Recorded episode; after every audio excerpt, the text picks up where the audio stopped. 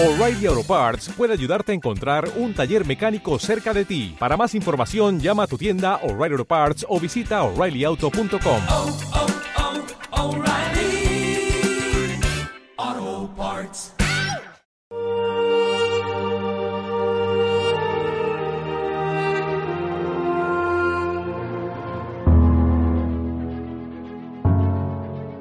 En aquel tiempo designó el Señor otros setenta y dos, y los mandó delante de él de dos en dos a todos los pueblos y lugares a donde pensaba ir él.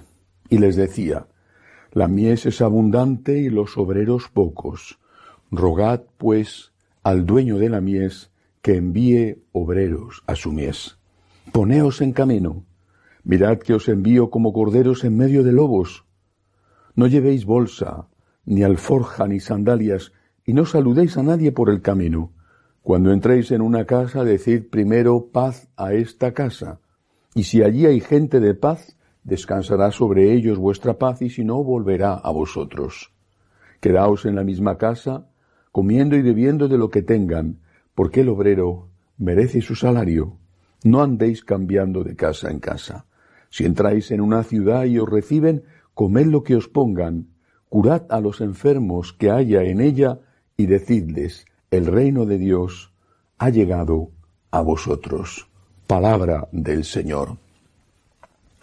Hoy celebramos la fiesta de uno de los cuatro evangelistas, San Lucas. Cada evangelista tenía un objetivo. Hay un objetivo común, contar la realidad sin añadir y sin quitar de lo que hizo y enseñó Jesús. Y hay un objetivo propio de cada evangelista que es el, hecho dado por el hecho de que está dirigido a una comunidad concreta. San Mateo, que escribe para, sobre todo para judíos y para judíos cristianos, eh, le importa muchísimo destacar la continuidad entre el Evangelio de Jesús, entre Cristo nuestro Señor y lo que enseña, y el Antiguo Testamento, para que los judíos fueran conscientes de que en Cristo se cumplían las escrituras. San Lucas, en cambio, es eh, totalmente distinto. Es un médico. Fue compañero de San Pablo, un fiel compañero de San Pablo, uno de los más fieles junto con Timoteo y Tito. Pero como médico, él es un hombre de ciencia, ciencia médica, ciencia. Y es un hombre que sabe que hay cosas que hay que averiguarlas, investigarlas y demostrarlas. Y si no, es más difícil creerlas. Es un científico.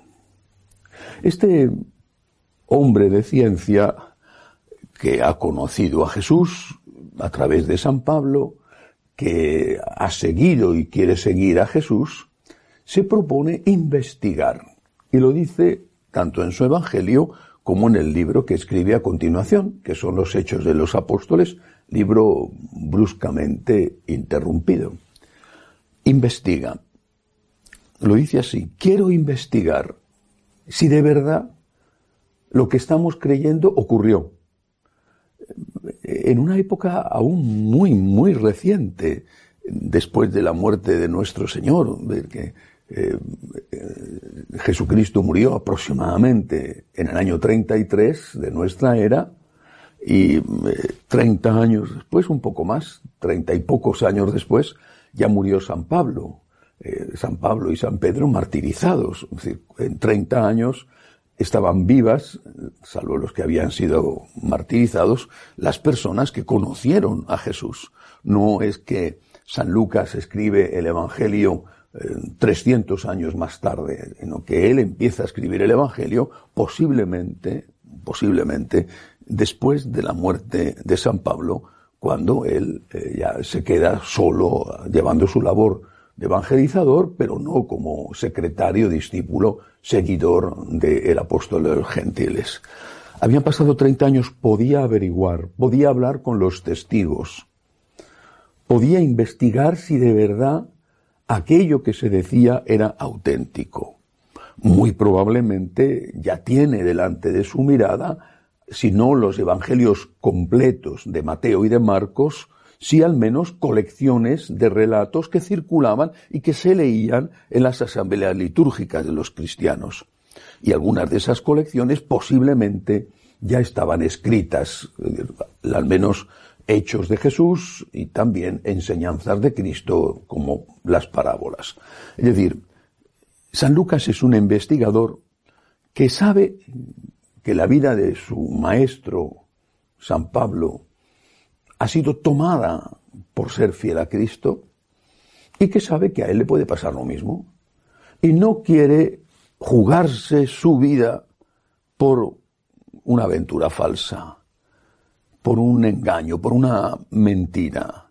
No quiere jugarse su vida, renunciar a su carrera, a su prestigio, a su futuro, por algo que no es verdad. Entonces, por su propio bien y por el bien de la comunidad que está siguiendo esa enseñanza, hay que investigar. ¿Es de verdad lo que nos están contando? Cristo es el Hijo de Dios vivo, el Dios hecho hombre. Investiga. Pregunta a los testigos. Averigua, contrasta, discierne y escribe. Es muy, a mí por lo menos me resulta muy impresionante que sea este investigador el que cuente más cosas de la Santísima Virgen. ¿Quién se lo dijo? Quizás San Juan. Es posible. Pero es este investigador que bucea en los orígenes más que ningún otro, que no ha sido testigo directo, porque de los cuatro evangelistas solo dos lo fueron, Mateo y Juan, este investigador es el que cuenta cosas de la Virgen que los demás no cuentan. Por ejemplo, el Magnificat, que es una página extraordinariamente bella y potente del Evangelio. Por eso le tengo un especial cariño. Así que hoy que es la fiesta de San Lucas, quisiera recordar también a la Santísima Virgen María y al Magnificat. Proclama mi alma la grandeza del Señor. Se alegra mi espíritu en Dios, mi Salvador, porque ha mirado la humillación de su esclava. La Virgen María no está hablando de sí misma en el Magnificat está hablando de Dios. Todo el himno es una alabanza a Dios. Es un himno de verdadera y profunda humildad. Proclama mi alma la grandeza del Señor.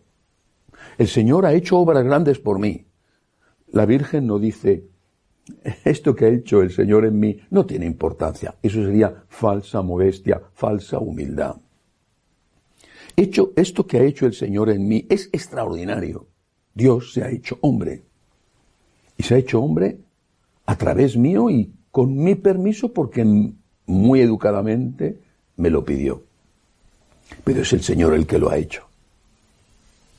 Así que el Magnificat me gusta de una forma especial porque es un himno a la humildad, a la verdadera humildad. Cuando hacemos una obra buena, claro que la hacemos nosotros por supuesto, no somos autómatas, no somos marionetas, no somos máquinas.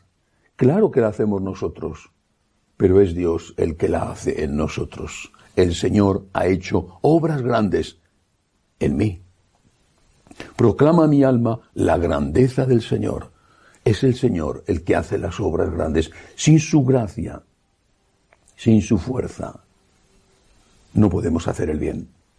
El mal lo hacemos nosotros solos, el bien lo hace Él en colaboración con nosotros.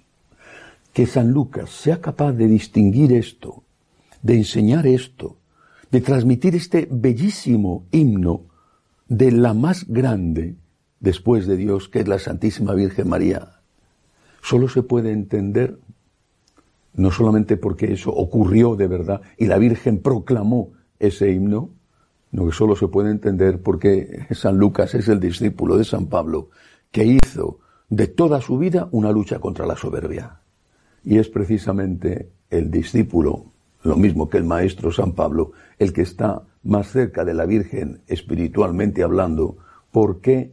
Porque la Virgen María es el modelo perfecto de humildad, la que pisa la cabeza de la serpiente.